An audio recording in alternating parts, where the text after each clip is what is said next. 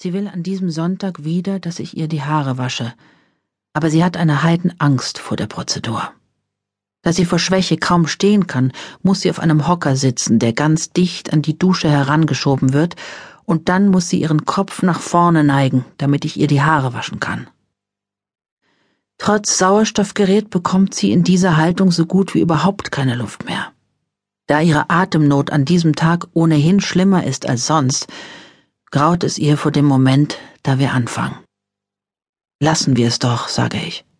Ich kann morgen oder übermorgen wiederkommen, dann machen wir es eben später. Aber sie ist wild entschlossen. Trotz oder vielleicht gerade wegen ihrer erbärmlichen Schwäche ist ihr nicht so viel gelegen wie daran, sauber und gepflegt zu bleiben. Jeden Tag wäscht sie sich von Kopf bis Fuß, alleine, obwohl sie sich fast nicht auf den Beinen halten kann. Sie hat mich gebeten, ihr einen Conditioner für die Haare mitzubringen, weil diese so trocken geworden sind. Das erfüllt nun mich wiederum mit Nervosität. Mein Auftrag ist es, vor allem rasend schnell zu machen. Haare nass, Shampoo rein, Shampoo raus. Im Eiltempo, damit sie sich wieder aufrichten und atmen kann. Der Conditioner wird den Ablauf verzögern. Letztlich werden wir ihn dann auch nicht benutzen. Wir werden froh sein, es überhaupt irgendwie zu schaffen. Der Vormittag vergeht, indem sie sich mit der Frage herumquält, wann wir anfangen. Sie muss vorher nach einer Schwester klingeln, die sie von der künstlichen Ernährung abstöpselt und das Sauerstoffgerät von der Wand auf den Rollwagen umbaut. Hinterher muss das alles wieder in die Ausgangslage gebracht werden. Insofern gibt es kein Zurück, wenn sie sich entschieden hat zumindest nicht ohne dass sie nicht das Gefühl hätte, anderen unnötig Arbeit gemacht zu haben. Sie ist den Tränen nahe. Ich kriege keine Luft, sagt sie immer wieder. Ich kriege keine Luft. Neben vielem anderen, was im Argen liegt, leidet meine Schwester an einer Strahlenfibrose. Ihre wegen einer Krebserkrankung bestrahlte Lunge hat vor drei Jahren begonnen, Lungengewebe in Narbengewebe umzubauen und dabei gleichzeitig zunehmend zu versteifen. Erst langsam, dann schneller und schneller. Unaufhaltsam. Inzwischen verfügt sie noch über die Atemkapazität einer Säuglingslunge, soll aber den Körper einer erwachsenen Frau mit genügend Sauerstoff versorgen. Der Lungenmuskel pumpt wie wahnsinnig, ist mittlerweile völlig überlastet. Da Franziska das Gefühl hat, ob gerechtfertigt oder nicht, darüber streiten die Ärzte, nach jedem Bissen Essen noch weniger atmen zu können, hat sie in den vergangenen drei Jahren mit fortschreitender Fibrose ihre Nahrungsaufnahme immer weiter heruntergefahren. Sie hat, fast unbewusst, eine Vermeidungshaltung eingenommen, die natürlich zum nächsten Problem führen musste. Ein inzwischen lebensbedrohliches Untergewicht. Was uns alle überhaupt noch aufrecht hält, ist die vage Hoffnung, dass die Fibrose zum Stillstand kommt und dass der Lungenmuskel an Kapazität gewinnt, wenn Franziska wieder mehr wiegt. Die Hoffnung ist mehr als schwach, und manche Ärzte schütteln darüber auch nur den Kopf. Andere sehen noch diese Möglichkeit. An ihnen halten wir uns fest. Ich selbst habe ein äußerst schlechtes Gefühl. Das Mittagessen wird gebracht, Franziska setzt sich zu mir an den Tisch. Theoretisch müsste sie nichts essen, weil sie ja künstlich ernährt wird, aber ihr behandelnder Arzt, Dr. Althoff, bittet sie immer wieder, es zu versuchen. Der Magen soll sich nicht noch weiter verkleinern, das gesamte Verdauungssystem nicht vollständig seine Arbeit einstellen. Man bringt ihr leichtes, appetitlich riechendes Essen, aber sie starrt ihren Teller wieder einmal nur tief unglücklich an. Komm, sage ich. Drei Löffel. Bitte. Für mich. Sie nimmt den Dessertlöffel, um das Problem von vornherein zu verkleinern, stippt ein wenig Kartoffelbrei auf die Spitze, führt ihn in den Mund, schluckt und presst gleich darauf ihre Hand auf den Magen. Ich bin restlos satt. Ehrlich, ich kann nicht mehr.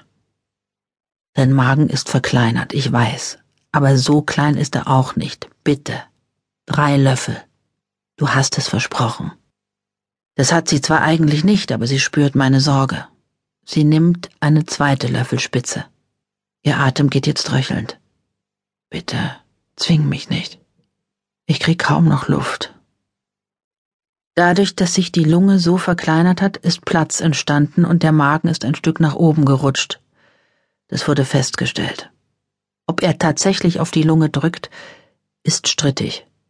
Die einen sagen ja, die anderen meinen, das Ganze sei ein psychisches Problem. Um den Schwestern auf der Station ein objektives Bild zu geben, esse auch ich die Mahlzeit nun nicht auf, sondern packe ein mitgebrachtes Brot aus. Niemand soll ein leer gegessenes Tablett abräumen und glauben, die Dinge entwickelten sich besser, als sie es tatsächlich tun. Nur den Nachtisch, einen Becher Schokosahnepudding, verschlinge ich mit schlechtem Gewissen. Neben Franziska komme ich mir wie ein übergewichtiges Walross vor.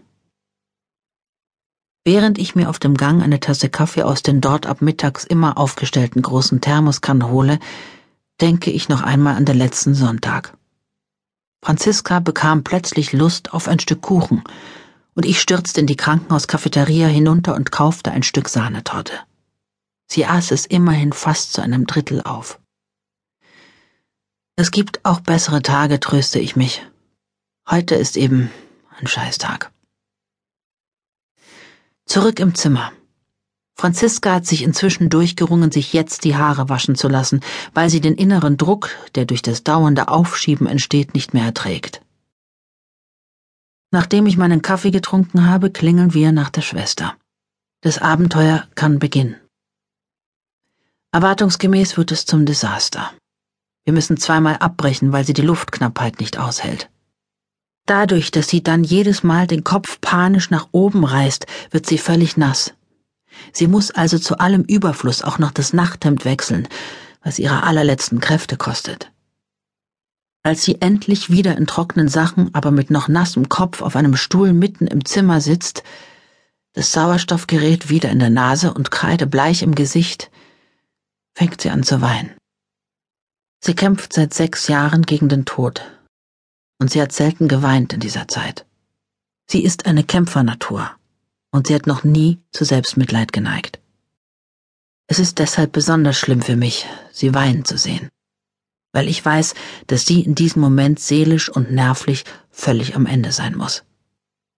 Es wird nichts mehr, sagt sie leise, von Schluchzen unterbrochen. Schau mich doch an. Du weißt doch selber, dass ich das nicht mehr schaffe. Ich werde nie wieder nach Hause können. Das weißt du doch nicht. Dr. Althoff sagt, sie unterbricht mich schroff. Wahrscheinlich sagt er euch in Wahrheit etwas anderes. Er weiß es und ihr wisst es, dass es vorbei ist. Ihr habt euch abgesprochen, mir etwas anderes zu erzählen. Aber ich bin doch nicht blöd. Tatsächlich haben wir nichts abgesprochen. Wahr ist aber auch, wir sind alle nicht halb so zuversichtlich, wie wir ihr gegenüber